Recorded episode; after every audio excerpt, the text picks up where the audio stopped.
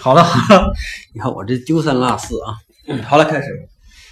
布雷拉美术馆给我的感觉呢，就是稍微有那么一点失望。真的，因为布雷拉美术馆这个级别也不是很够，是吧？它和今天咱们看的这个，这肯定不是一个级别的啊。咱们今天看这个是一个世界级的美术馆，布雷拉呢，也是一个很好的美术馆，但是它更多的属于一个市级的，就是米兰市级的这个美术馆，所以还是不太一样。那今天我们看的这个乌菲齐啊，乌菲齐美术馆里边简直是。名作如云，能不能这么说？是不是？这全是名作，全是我以前在这个艺术史书上看到的东西。一会儿呢，我再跟大家讲的时候呢，会翻出一些画来，这些都是以前我极其崇拜的一些作品啊。那先给大家看一下咱们正在讲的这个讲堂吧，行不行？好，来给大家转一下，让大家看看我们现在住的这地方有多牛。没问题啊，大家往上看，这些呢就是。是，呃，这个湿壁画不是说它，呃，个体画的有多好，当然它不是说特别大的这种名家画的，但是这些湿壁画它是代表了一个时代，后来就没有人画湿壁画了，只有在那个时代才有人画，后来大家就直接用油画，用什么其他材料了。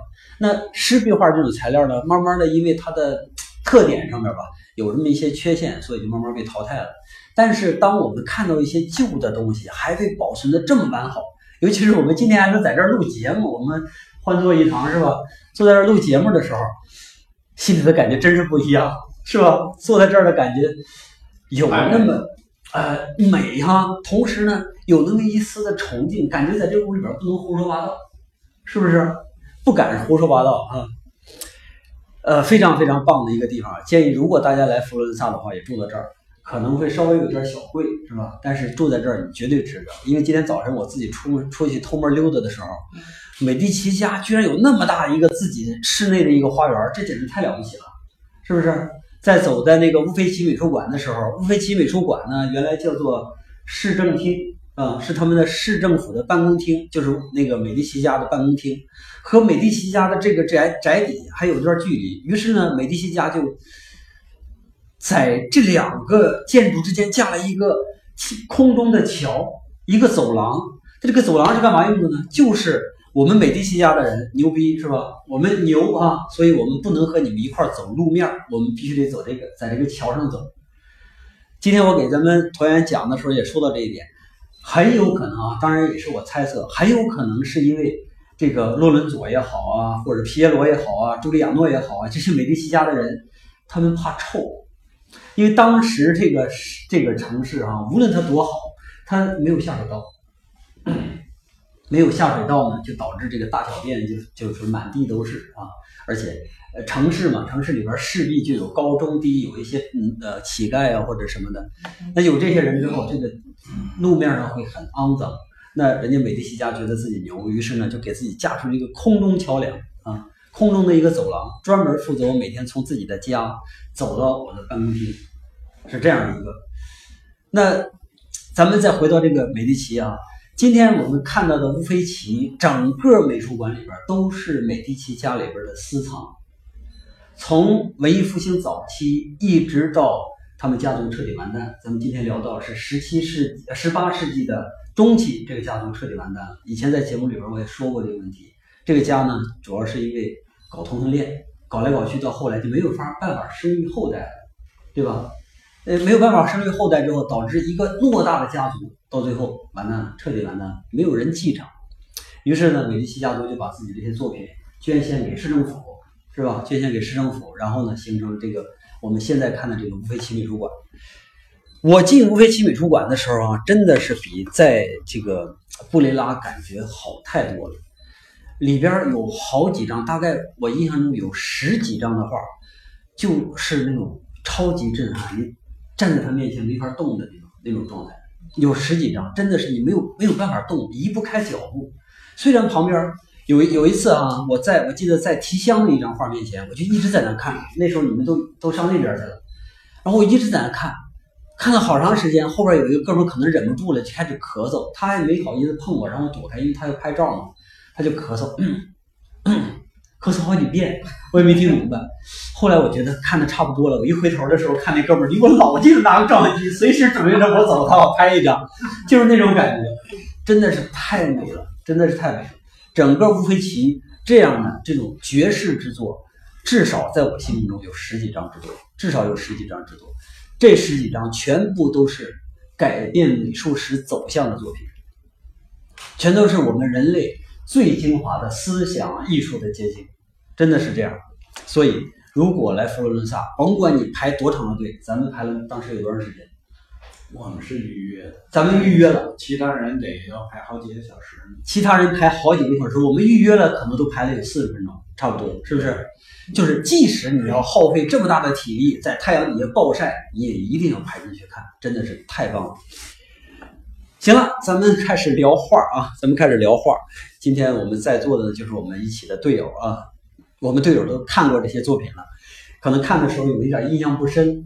我现在在咱们群里边就把这些画给发出来了。第一张啊，就是弗朗切斯卡的作品。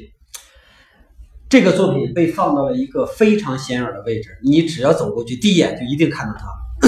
大家从这个、这个、这个右边这个这个人奇怪的鼻子上面就能看出来，这是乌尔米诺的公，呃，不是，这是那个那个米兰的那那个呃公爵啊，米兰的公爵。达芬奇那波人啊，不是说达芬奇，达芬奇那波人也画过他，也画过他。他这个鼻子实在是太太特殊了，是吧？太特殊了。这个呢是是弗朗切斯卡的作品。这个弗朗切斯卡是谁呢？是什么时期？首先咱说什么时期的？他是要早于那个呃达芬奇那一波人。我今天在车上是不是给大家讲了一遍那个整个大概这个人的这个这个呃叫叫什么什么脉？脉络，脉络啊，这个从早期到哎对，从早期到后期的至少人物上的脉络啊，这个人呢就属于一个早期的人。咱们从他的画上你能明显看到他是受北方的影响。北方人，那北方人给大家讲点有意思的事儿啊。你看他画的都是人的侧脸，画的人人的侧脸。其实最开始研究这个东西的啊，不是意大利人，是什么呢？是北方人。北方人怎么研究呢？他靠好几种办法。比如说，你看咱们这儿有灯，是吧？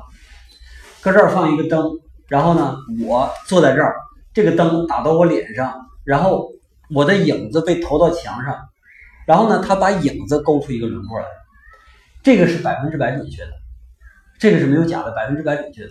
所以他们为了把人画的像，他就用这种办法，用这种办法起稿。这个边缘线是肯定准的，所以这个大鼻子你看啊，绝对是那么干的，绝对是那么干的。啪一头，后边出一个影子，然后那么勾下来。到后来呢，就研究出这个这个这个叫什么暗香啊，研究出暗香来了。研究出暗香来之后，人物就能画得更像。这个时候还不是那么像，是不是？但是弗朗切斯卡绝对是对意大利文艺复兴有一个巨大贡献的一个相对早期的一个人物。当然没有乔托那么大的贡献，咱们今天也看到乔托的画，但是就弗朗切斯卡来说，我觉得他的贡献是非常非常大的。而且弗朗切斯卡他画不多，他的画用色都特别浓，啊，这个是这个是当时人不太容易做到，因为当时那个那个颜料啊非常少，就那么几种颜色，想把颜想把这个画画浓不太容易啊，尤其是坦佩拉的画不太容易。他这张画呢是油画。所以它这个颜色就相对较浓，那人看到油画，看到坦佩拉那种感觉是不一样的，视觉上的感受是不一样的，就好像咱们看到灰不拉几的草和看到绿草地感受是不一样的，对不对？所以总体来说啊，弗朗西斯卡作为一个早期人物，他有一个非常非常大的一个贡献。但是啊，就他画而言，肯定没有后边这些人牛。那接下来的第二张，这个人呢叫利皮。利皮是谁啊？利皮是谁？有两个利皮，这两个利皮呢名我分不太清，一个叫菲利波啊，就菲利普，菲利普的意大利意大利文，还有一个叫菲利皮诺，好像是菲利皮诺是爸爸，菲利波是儿子。这个菲利皮诺啊，就是这个爸爸是谁的学生呢？是安吉丽科的学生。安吉丽科是谁呢？就是咱们陈丹青老师讲过《死亡的胜利》。啊，讲过《死亡的胜利》就是安吉利科，啊，他是安吉利科的学生，他教了谁呢？这个老利皮教了谁呢？教了波提切利，他是波提切利的老师。但是波提切利早期的时候是跟那个韦罗内塞，就跟达芬奇那个老师在一块学的，后来呢就跟了利皮，利皮教波提切利，把所有东西全都倾囊啊，就全都给了这个这个波提切利。唯一的目的是什么？就是告诉你，一定要把我的儿子叫出来。我儿子是个天才。就说这个小利皮啊，叫菲利波或者叫菲利普利皮，帮这打开。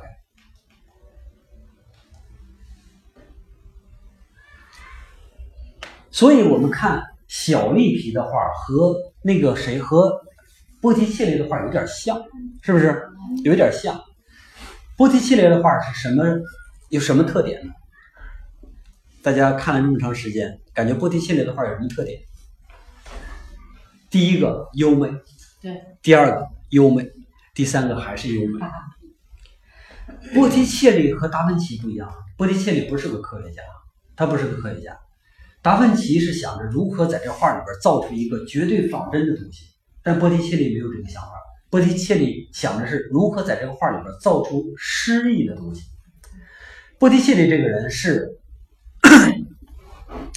波提切利这个人是这个这个美第奇家族的外交官，他是这个洛伦佐的好朋友，是一个坚定的文艺复兴者。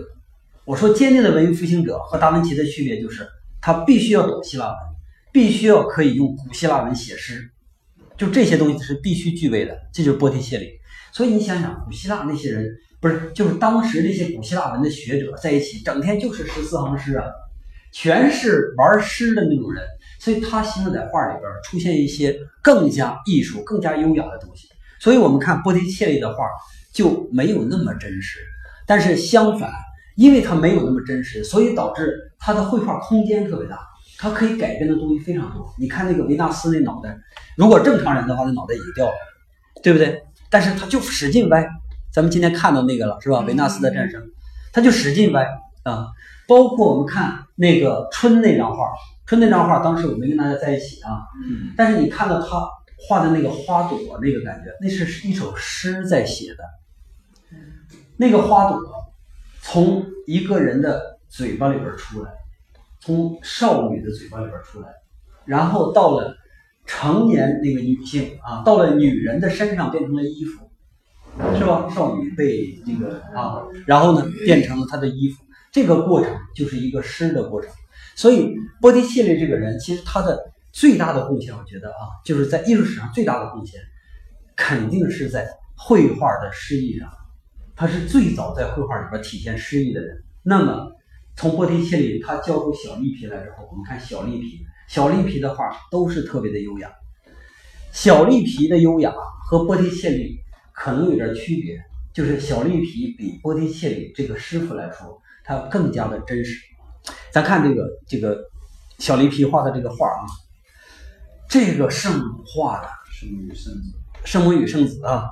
咱不说这个耶稣怎么样，我就说这个圣母，你们看，好好看一下这个圣母，这哪是圣母啊？这不就是一个十五岁的少女吗？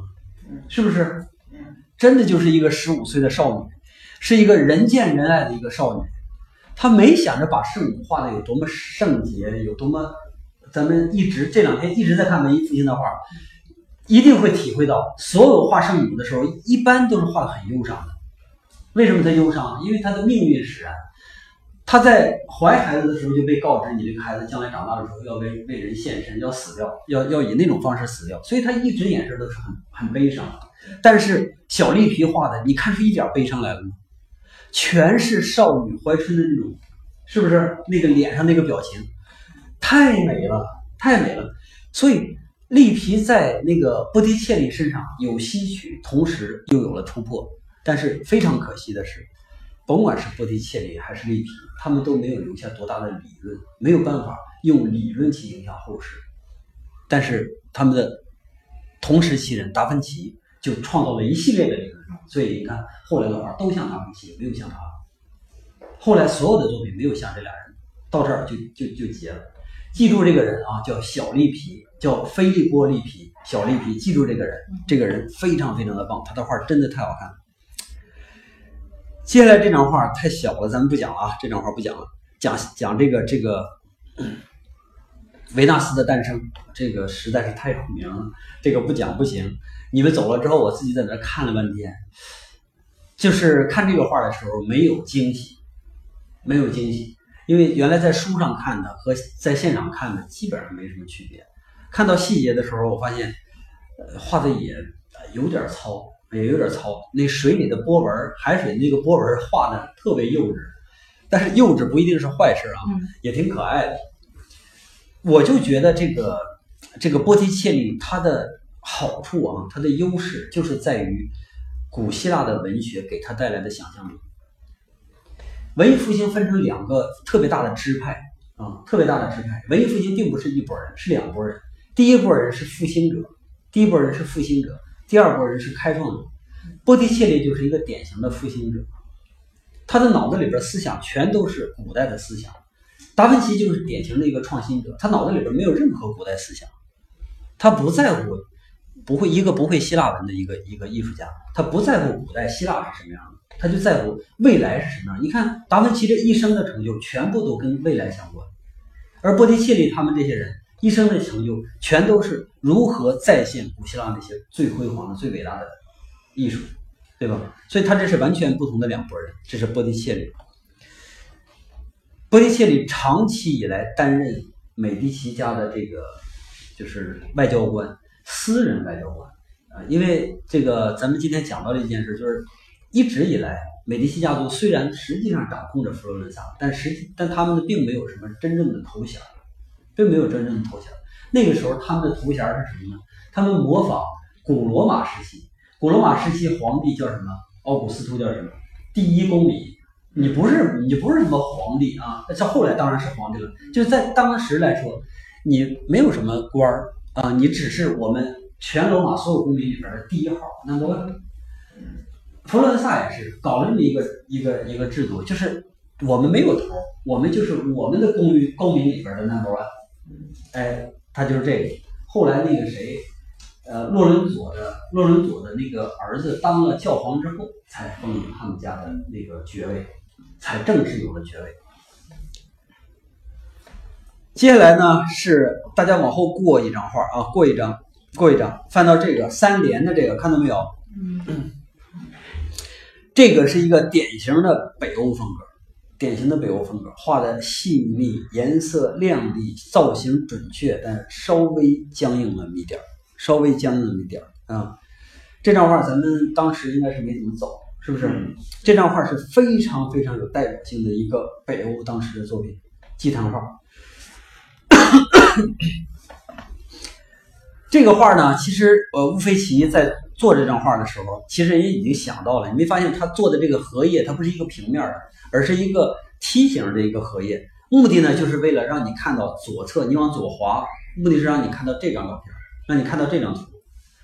什么叫这个祭坛画？祭坛画呢，就是在一个祭坛上，你拿，帮我拿一下，我给大家做一个手势啊。这有两扇门，中间这是一张画啊，这是一张画啊，这是一张完整的画。但是平常这张画是不让你看的，在这张画旁边，这有两个小扇儿，这有两个小扇儿，这两个小扇儿平常是关上。关上之后呢，外侧这个位置和这个位置都是有画的，都是有画的。然后一到我们进来之后，这个祷告的时候呢，啪叽，这个东西打开，这儿变成一二三三张画。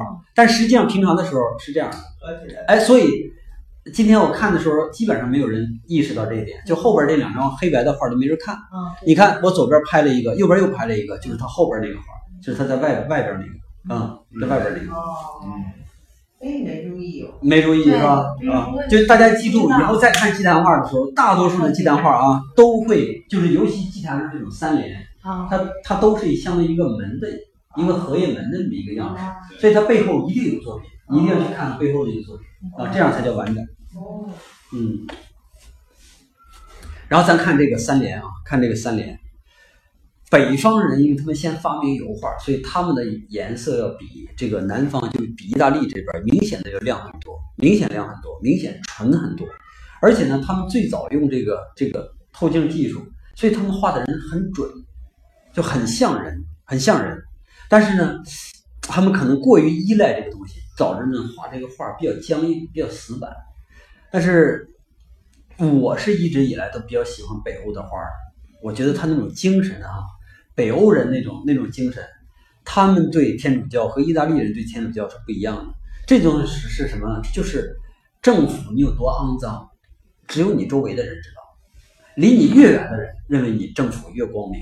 当时那个政府就是说这个教廷啊，教廷，意大利的人都明白教廷是怎么回事，都明白。佛罗伦萨人太明白了，天天跟教皇勾心斗角，太明白了。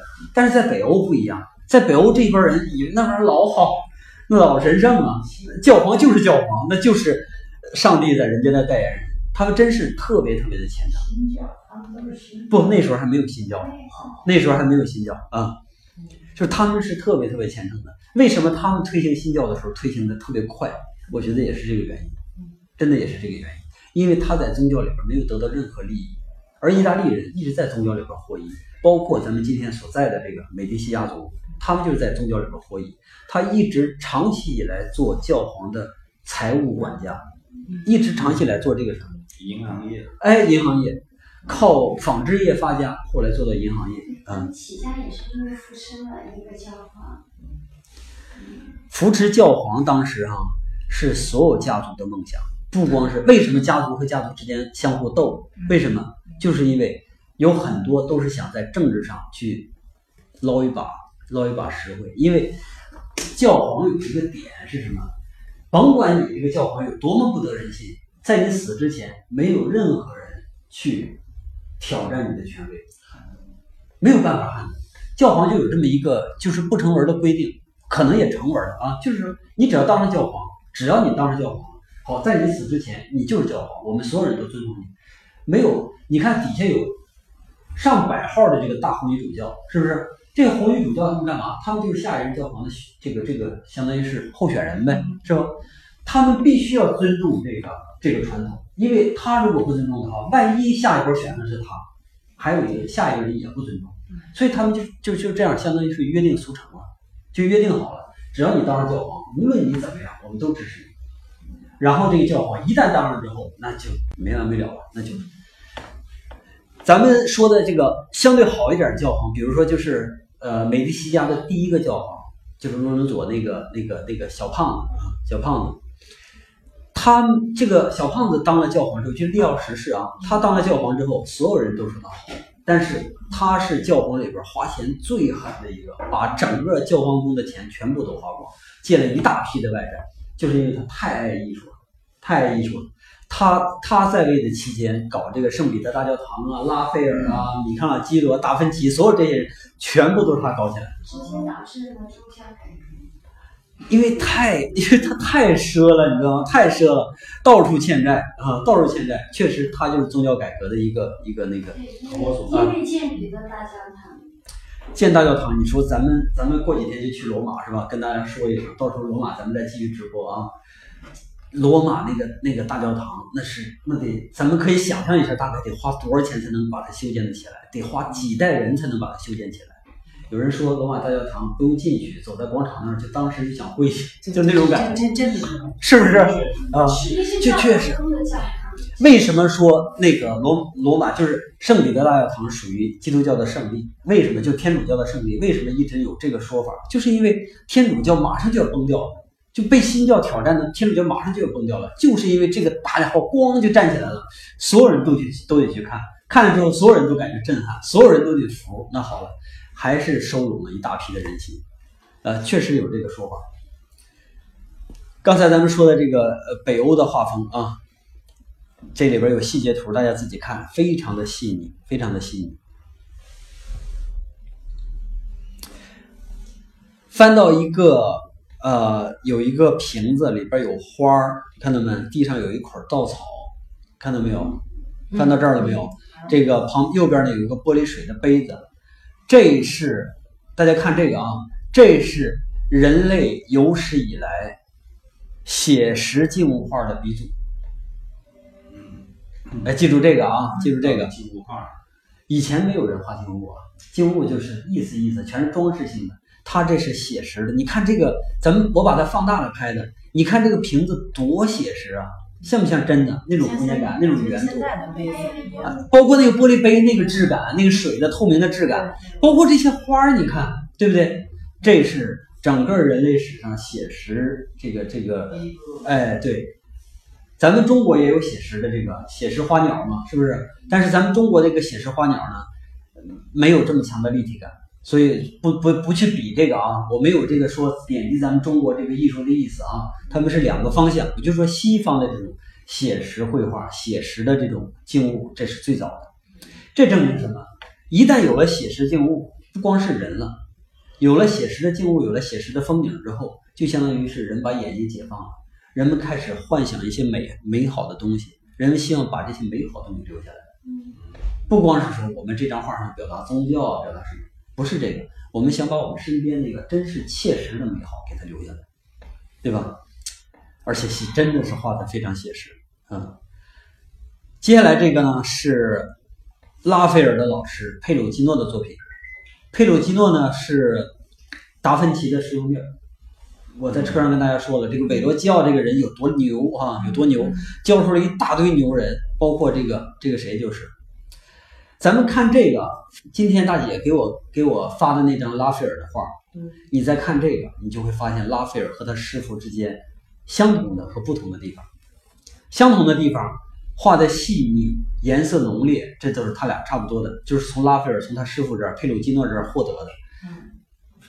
不同的地方就是拉斐尔更更擅长处理空间，更擅长处理构图。构图给大家讲一下啊，什么叫构图？这个是不是很容易理解？咱们拍照片的时候，你稍微往这边站一点，你稍微往那边站一点，这就叫构图。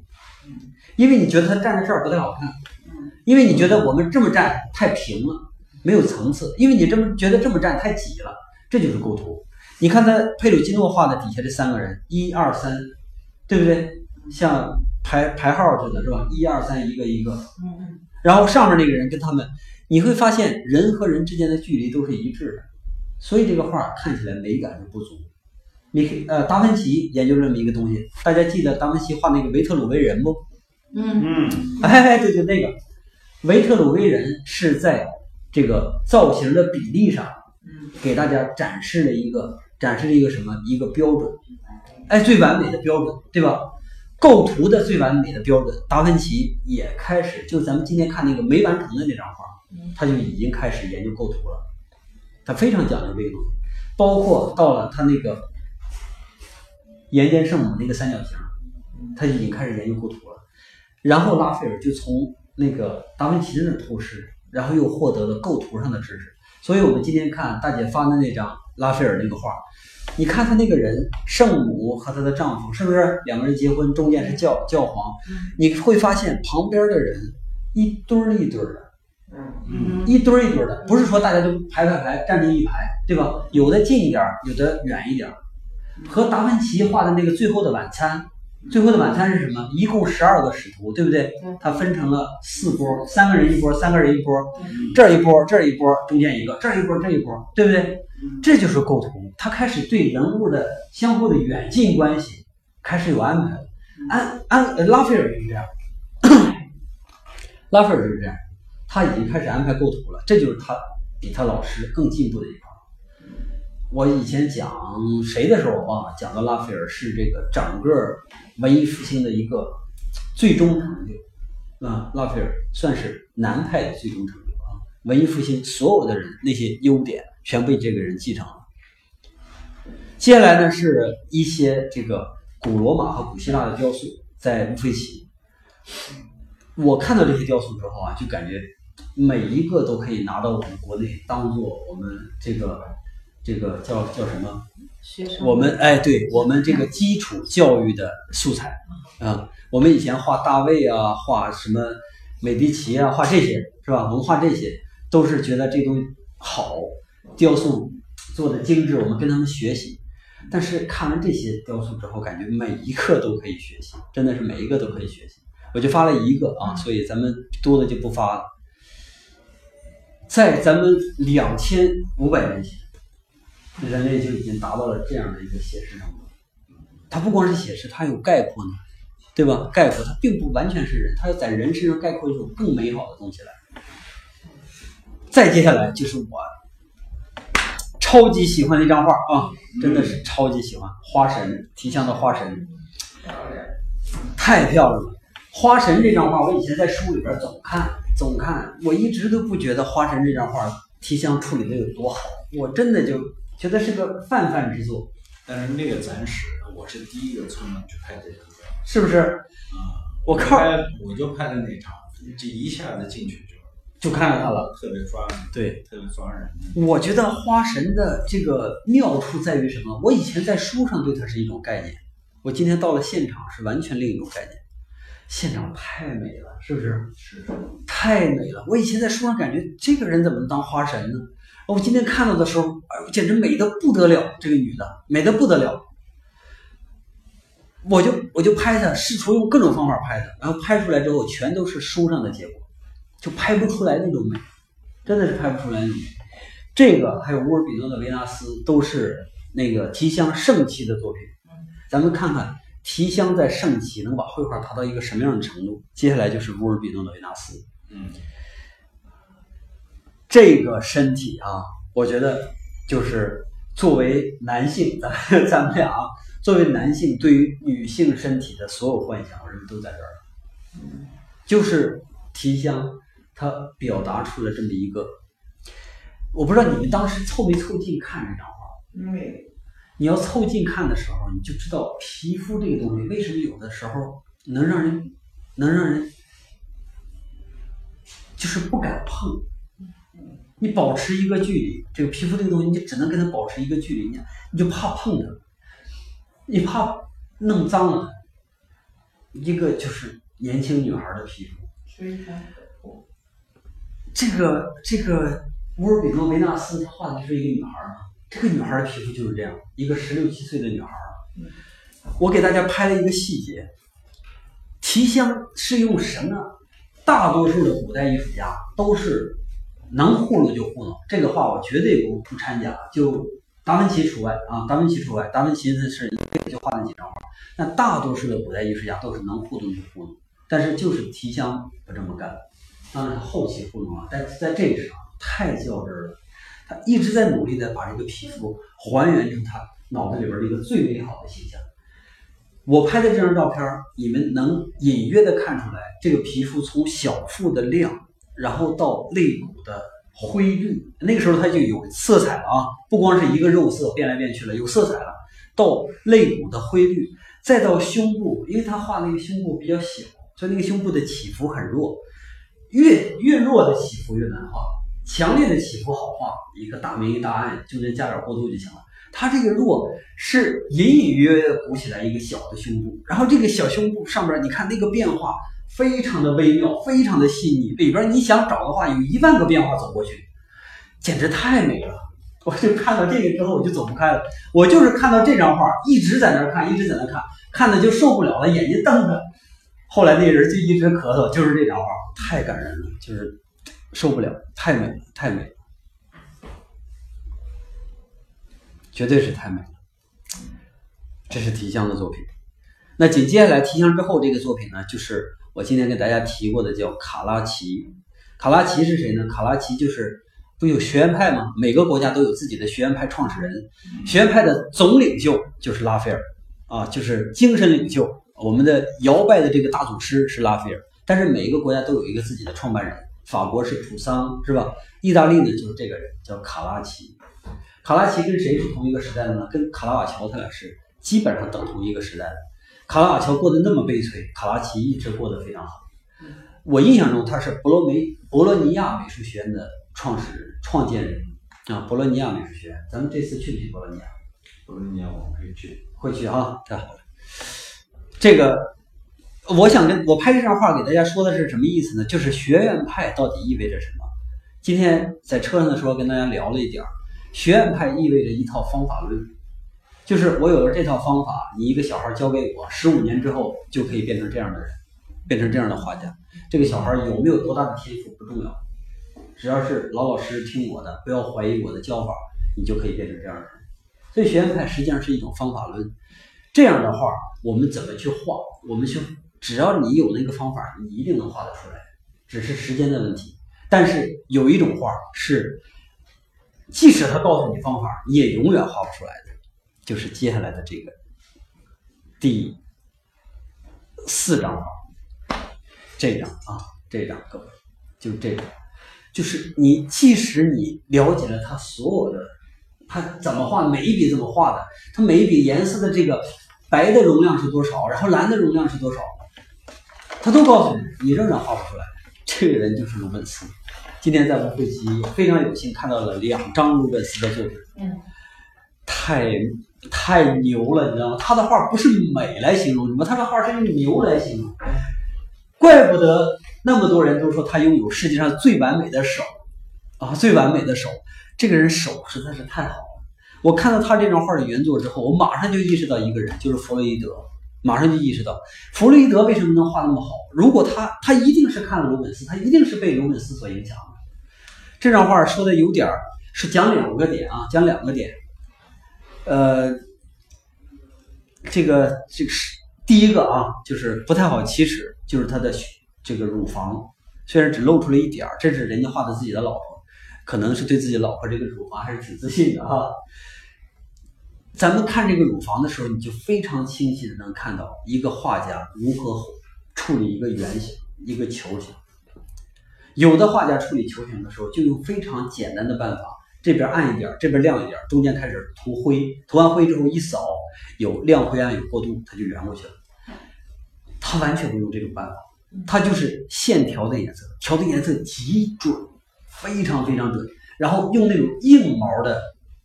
咱们知道硬毛笔是不不适合画古典画的，古典画是要求把这个画面画的尽量的平整，尽量的微妙，让人看不出你是怎么变化的，就像提香那个，对不对？他是用硬毛笔画出了微妙的变化，每一个笔触你都可以看得到，就是他画的每一笔你都可以看得到，但是他每一笔又是那么的合理，他和咱们想象和我至少是和我之前看印刷品那种想象是完全不一样的。我认为他之前就是按照那个老套路，暗部亮部灰面一扫，是吧？拿刷子软毛刷一刷，刷的溜平就可以。完全不是，他是纯粹画出来的。包括他头发这个边缘，整个这一圈的头发这个边缘，画的那么轻松，离近了看很粗糙，离远了一看巨真实无比。这就是能力，无人能及的能力，啊。当然，现在我觉得已经开始有人可以跟他比拟了，比如说弗洛伊德，比如说洛佩兹啊，这样的人有机会和他比拟了。但是在那个时代，真的是没有人可以比得了这样的手，太强大了，太强大了。咱们看他这个嘴角啊，就是靠左侧的那个嘴角。我原来以为这个嘴角这么含蓄，里边内容变化这么多，那得画的多好，那得画多少遍？今天到那儿一看。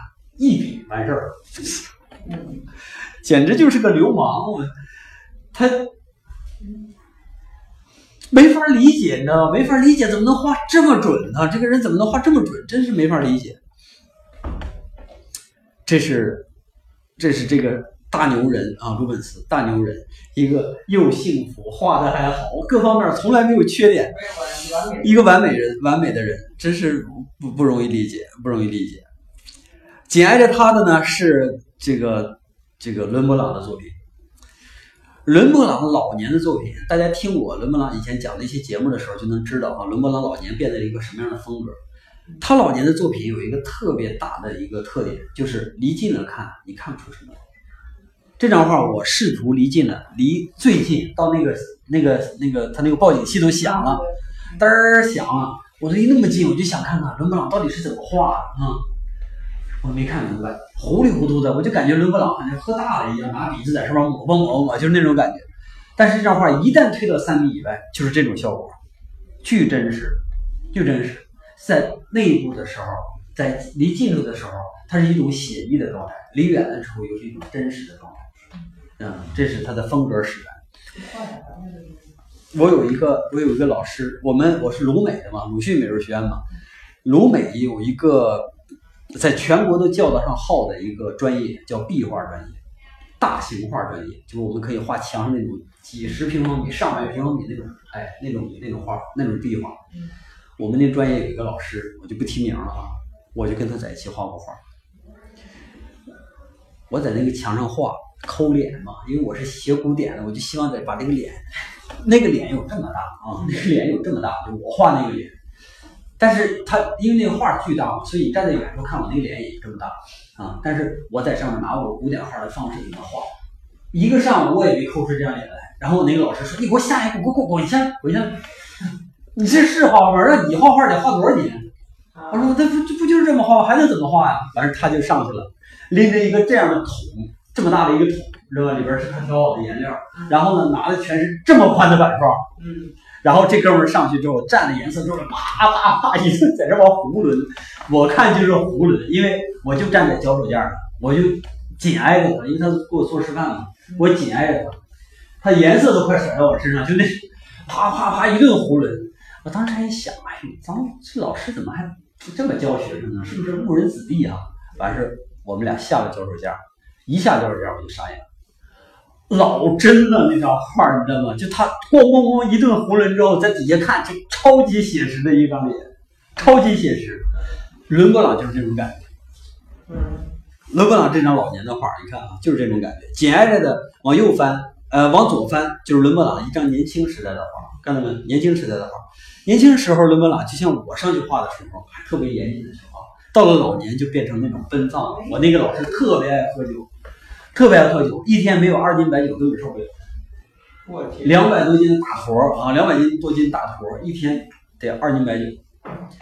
我们鲁北有那么一波老师特别爱喝酒，东北人嘛，特别爱喝酒。我这个老师的一个朋友也是另外一个老师啊。那个老师就因为喝酒已经去世了。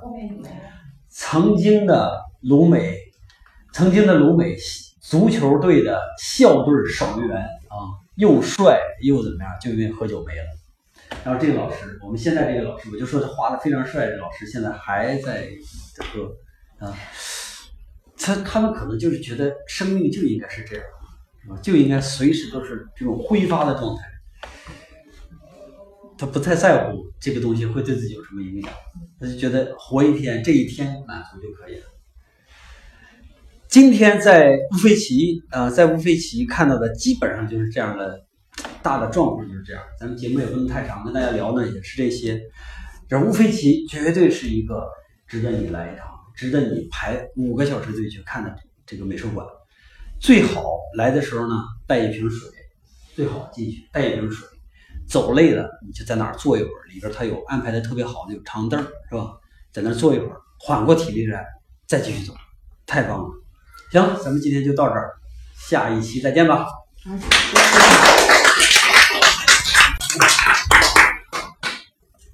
你也没拍大腿，我们没有有机会等半天呢，没有没有默契，没有热烈掌声的机会啊！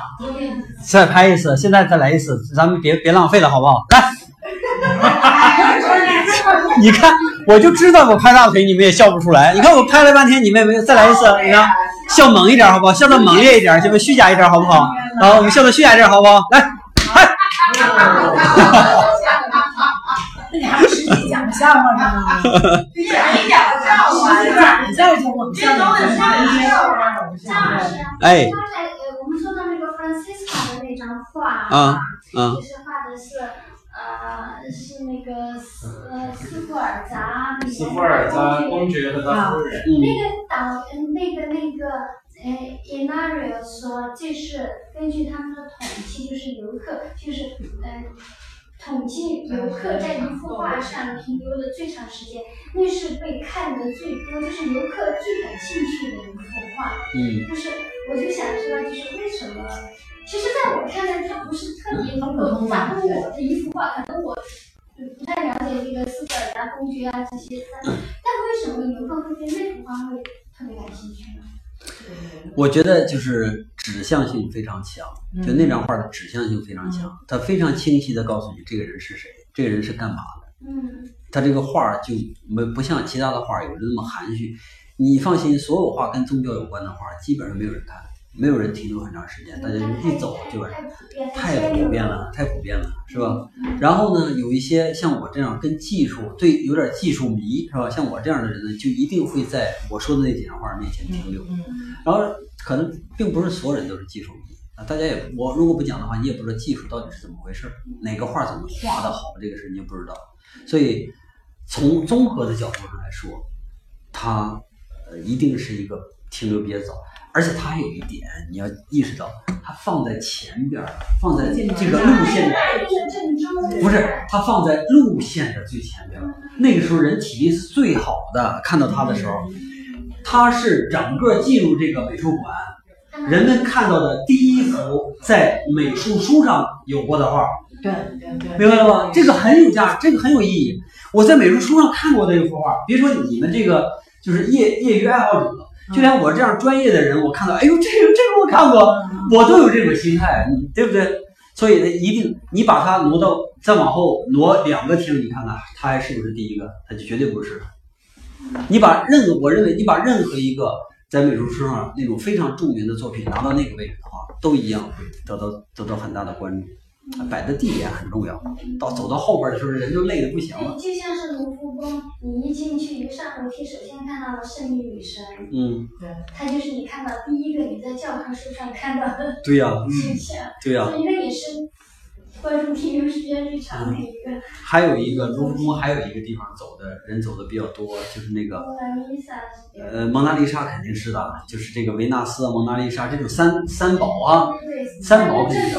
还有谁呢？还有那个那个法典汉谟拉哈姆拉比法那个人也比较多，我看经常有人在那儿。因为历史学过书上，因为历史书上不仅是对不光是美术书，连历史书上都有，对不对。对对对对对。